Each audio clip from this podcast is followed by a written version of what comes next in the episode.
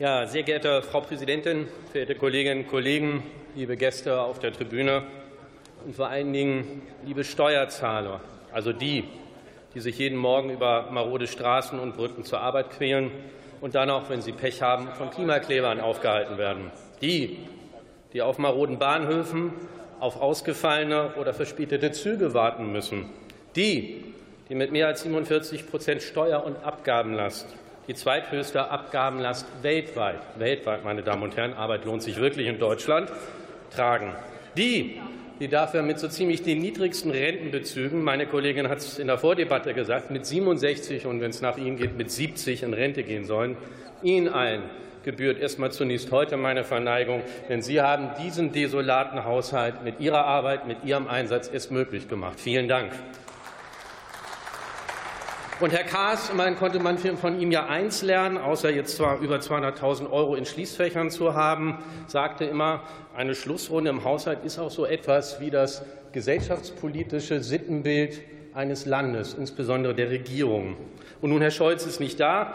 Er ist ja zurzeit, das sei mir gegönnte Einäugige unter den Blinden von Familienclan-Ministerien, zerbrochenen Spiegelinnen, einer Nancy Antifa Faeser, die den VS nicht nur auf die Opposition, sondern neuerdings anscheinend auch auf Beamte ihres Ministeriums ansetzt, eine Lamprecht, die Krieg und Frieden mit Feuerwerk verwechselt, und ein Kanzler, man muss es wohl so offen sagen, nach Cum-Ex, was auch mit Steuern zusammenhängt, nicht wahr, den man wohl als potenziellen Lügner bezeichnen muss. Was für ein Sittengemälde sitzt dort, meine Damen und Herren. Das ist Ihre Regierung, die nicht an Sie denkt, meine Damen und Herren. Ja, nun legt Lucky Luke Lindner der Minister, dessen Schulden schneller ins Bodenlose wachsen als seine Schattenhaushalte, diesen desolaten Haushalt vor. Der Mann hat nicht nur einen Schatten, Nein, er hat gleich mehrere Schattenhaushalte, um dieses Missgebaren, was der Bundesrechnungshof zu Recht angeklagt hat, denn Ihre Verschuldung ist viermal so hoch, zu verschleiern, Herr Lindner. Das ist Ihr Machwerk, das ist das Sittengemälde dieser Regierung, meine Damen und Herren. Dieser Haushalt ist eigentlich die perfekte Kopie der Schneeballsysteme großer Finanzbetrüger. Und er wird in mehr Inflation und in mehr Arbeitslosigkeit enden als prognostiziert. In diesem Winter werden wir mit dieser Regierung mindestens die drei Millionen Arbeitslosenmarke knacken. Auch das ist Ihr Verdienst, meine Damen und Herren, von dieser Regierung. Sie vernichten Zukunft, aber Sie schaffen keine mit diesem Haushalt. Sie sagen, Sie haben kein Geld. Nun, dann, wenn Wirtschaftsflüchtlinge eben an erster Stelle stehen, fehlt das Geld für Rente und Bundeswehr.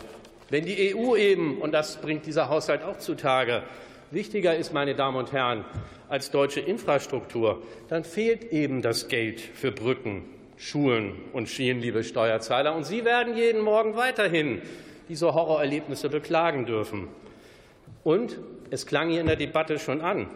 Wenn Sie das nicht wollen, dann beziehen Sie doch das neue Bürgergeld, denn dann sind Sie auf jeden Fall einkommenstechnisch besser gestellt als jeder Normalo, der jeden Morgen zur Arbeit geht, oder auch jeder Mindestlöhner, der eine nicht so hohe Erhöhung bekommen hat. Pfui, SPD, nochmal, Sie sind schon lange nicht mehr die Partei der normalen Menschen, die in diesem Land arbeiten müssen. Sie allesamt, meine Damen und Herren, sind linke Träumer, sozialistische Ideologen, die Deutschland und seine fleißigen Einwohner ruinieren. Sie sind die Anwälte der Nichtleister, Schützer der Gesetzesbrecher, Klimakleber und Fridays for Future lassen grüßen. Die Anwälte der ausländischen Interessen, EU, Ukraine, Nord Stream 1 und 2 seien hier nur gelandet. Alles das dokumentiert dieser Haushalt des Elends, Herr Lindner. Ihre Finanzpolitik, Ihre Akzeptanz einer Präsidentin Lagarde als Notenbankchefin, pardon, wohl auch eher hier als Anwältin der Schuldenstaaten, machten doch erst diese Inflation. Und meine lieben Kollegen von der CDU, CSU, Sie haben dieser Dame doch mit ins Amt geholfen. Diese Dame hat doch erst Inflationsraten von 7 Prozent im letzten Jahr und 6 Prozent in diesem Jahr möglich gemacht. Was ist denn das für eine Heuchelei hier eben gewesen? Schauen Sie doch mal in den Spiegel, Kollegen der Union und Herr Merz.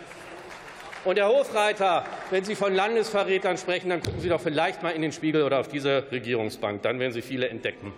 Am Ende, und das sei den Bürgerinnen und Bürgern dieses Landes gesagt, sind es nämlich immer die kleinen Leute, die dann mittels Währungsreform oder sehr hohen Inflationsraten wie in den letzten Jahren ihren Lebensstandard und ihre Ersparnisse verloren haben. Und liebe Kolleginnen und Kollegen der CDU, CSU, es langweilt langsam Ihre stetigen Debatten. Arbeiten Sie doch erst mal Ihre 16 Jahre desolate Regierungspolitik auf. 16 Jahre keine Reform, 16 Jahre Stillstand, meine Damen und Herren.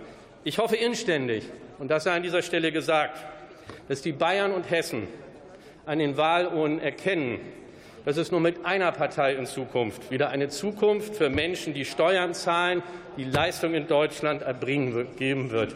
Und das, meine Damen und Herren, ist und bleibt die AfD mit Senkung des Solidaritätszuschlages. Kommen Sie bitte zum Schluss. Die Pendlerpauschale auf 50 Cent erhöhen. Das wären Maßnahmen, die den Menschen da draußen helfen, aber nicht Ihr Gejammer und jetzt dieser Regierung auch noch helfen wollen. Vielen Dank.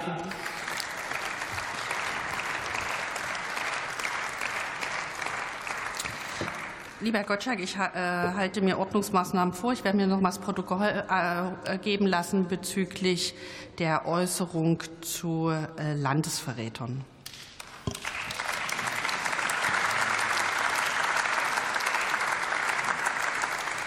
Und für Bündnis 90 Die Grünen hat nun das Wort Felix Banatschak. Frau